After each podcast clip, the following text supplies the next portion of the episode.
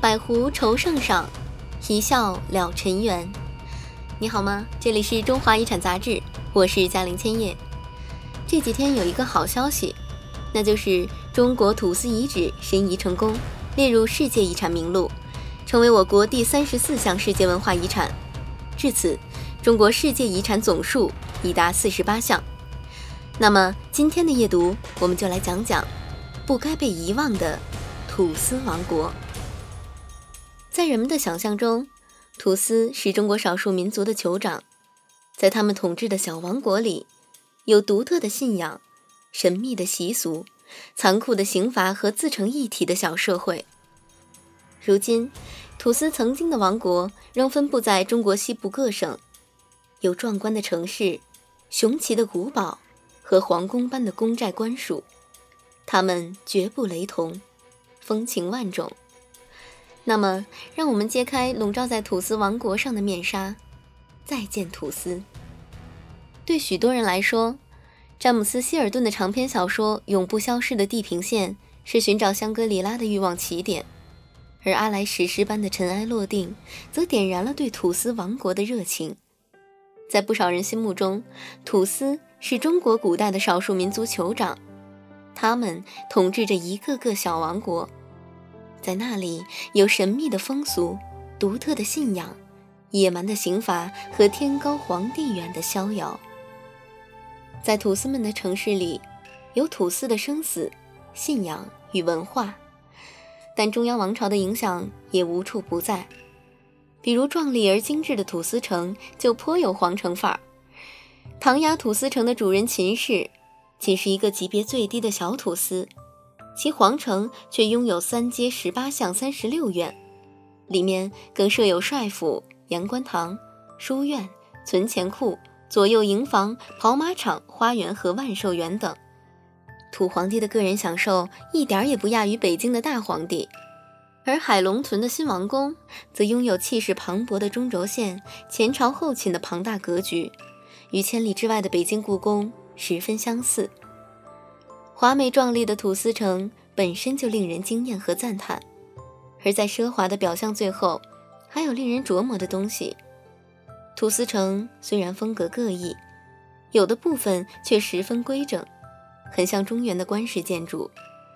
你可以看到中央王朝对土司的渗透力是多么的强大，而这正是中华文化多元一体的体现。多元一体的土司城显得十分与众不同。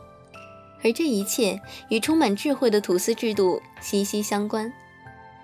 土司制度是大元帝国在汉、唐、宋各朝羁縻统治的基础上施行的一种针对少数民族的制度，即招抚、任用各地方首领担任土司，世袭统治当地人民。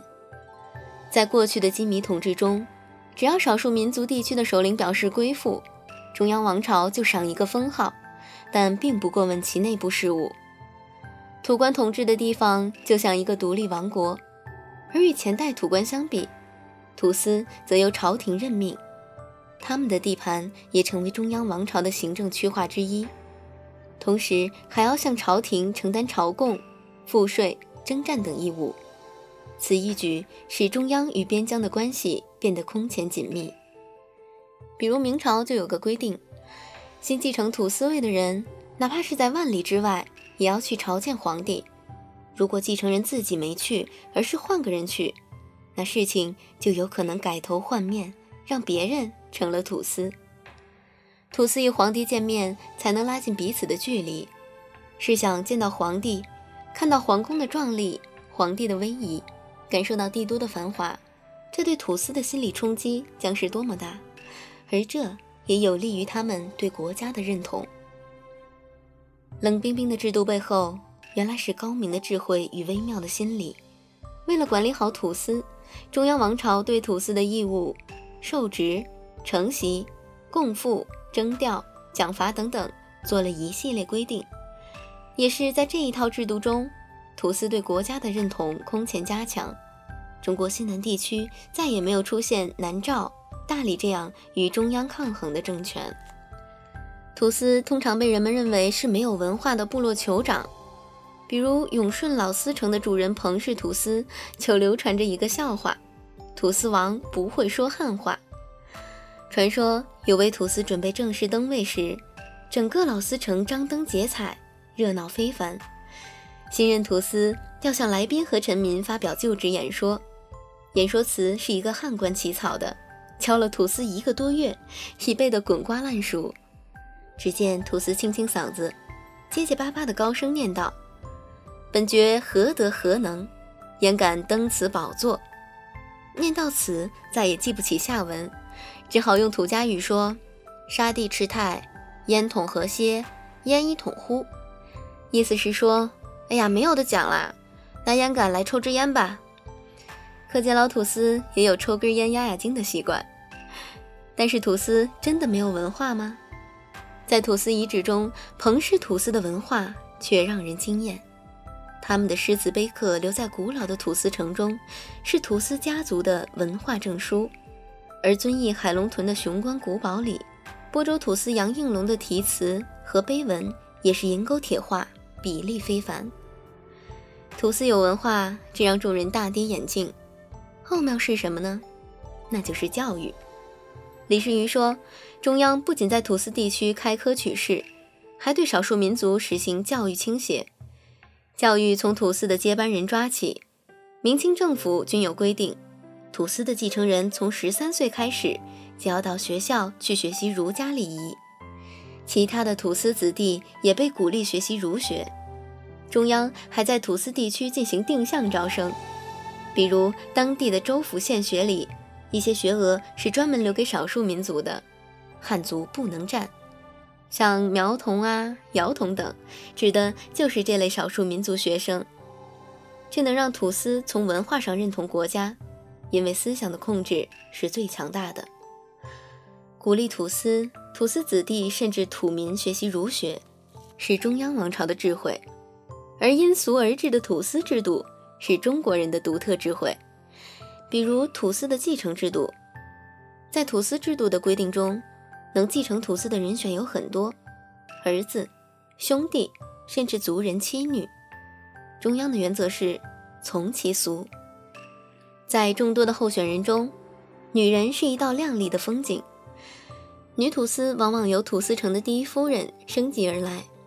这是因为老土司逝世时可能会留下年幼的儿子，这时有的就由夫人掌管土司官印，既保护儿子，也挑起政治重担。对于这样的护印夫人，中央王朝公开承认授予职权。比如明末的著名女土司秦良玉，她是四川石柱土司马千成的夫人。二十五岁那年，她带兵参加征讨播州土司的平波大战。锋芒初露，丈夫死后，秦良玉正式继承丈夫的职位。她常着戎服雄装，出现在抗清战斗和讨伐农民军的第一线。她的功勋被隆重地载入明史，成为中国历史上唯一单独载入正史将相列传的女人。与中原王朝的垂帘听政不同，土司王国里的女性名正言顺地承袭丈夫的职位，光明正大地处理政务。大大方方地出去打仗，程真明戏称此为中国古代的男女平等。不仅仅是继承制度，中央王朝对土司区的衣冠礼仪、房屋住宅、婚丧习俗和宗教信仰等，同样是因俗而治。中央王朝在对土司的管理上，展现出令人惊叹的灵活和宽容。遍布全国的土司城有不止一个面孔。大一统的中国有不止一种文化，这是一种幸运；多元一体的土司城，则是中央在大一统基础上因俗而治的光荣证据。这篇文章出自《中华遗产》杂志二零一四年第三期，作者马赛平。今天的阅读就到这里啦，希望你能喜欢。明天是周一，今天要早点上床休息，那就快点放下手机。断网治疗失眠。好啦，快睡觉吧，祝你晚安，好梦香甜。